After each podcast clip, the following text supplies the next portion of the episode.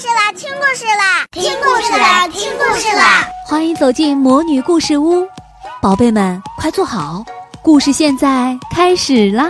魔女故事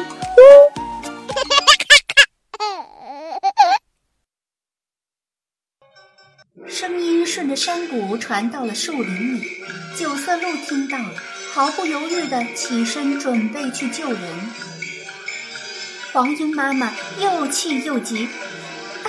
九色鹿，这次你可千万不能再管闲事了。国王正在找你，你要是再露面，岂不就要断送性命吗？九色鹿并没有停下脚步，有人遇难，他是不会见死不救的。条达还在假装呼救，救命啊！九色鹿已经到了湖边。发现又是条达，便问道：“是你在喊救命吗？”条达没有回答。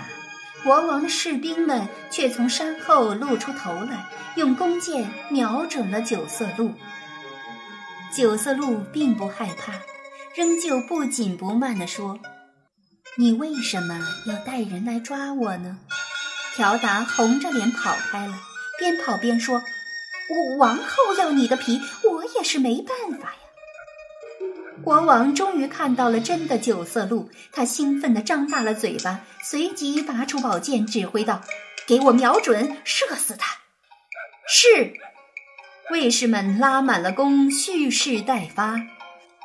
一支支利箭像雨点一样向九色鹿飞来，九色鹿并不躲闪，眼看就要被射到了。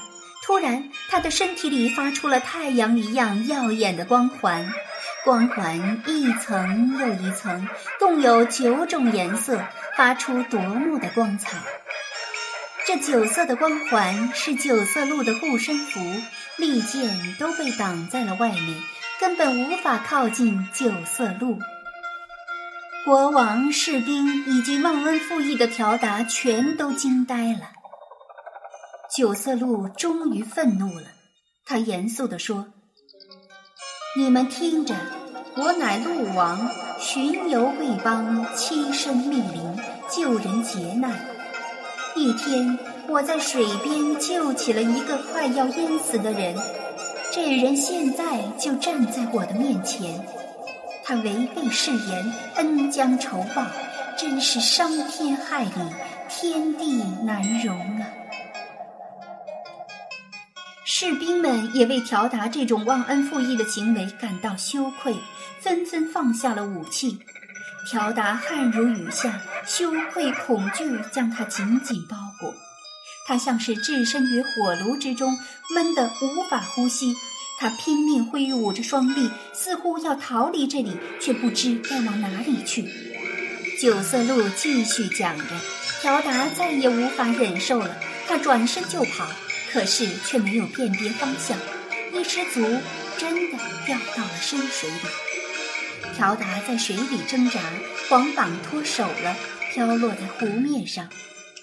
到了这个时候，条达竟然还舍不得荣华富贵，拼命地抓住了黄榜。黄莺妈妈才不会轻易饶了他，她俯冲过去，不停地啄条达的脑门和胳膊。湖边的毛驴也高兴了。仰天叫了几声，欢快地跑了。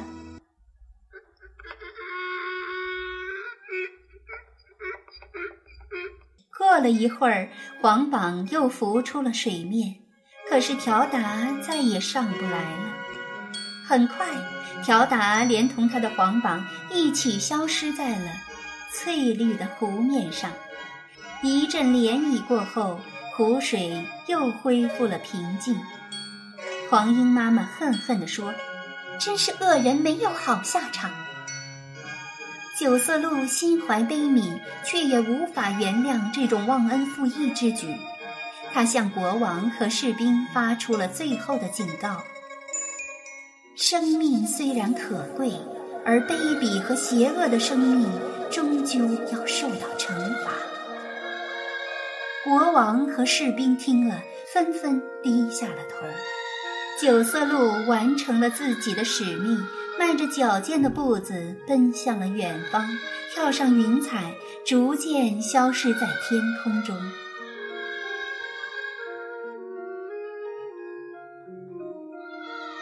善为人间至美，更是爱与幸福的种子。它让贪婪与邪恶无处藏身，它让人间阳光普照，春暖花开。这就是九色鹿的故事，它流传千古。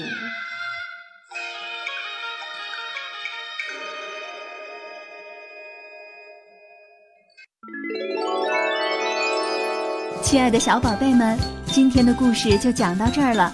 想听更多的好故事，欢迎你在微信公众号上搜索“魔女故事屋”，加关注来和我们做朋友。这里有更多的好故事等着你哦。我们下期再见。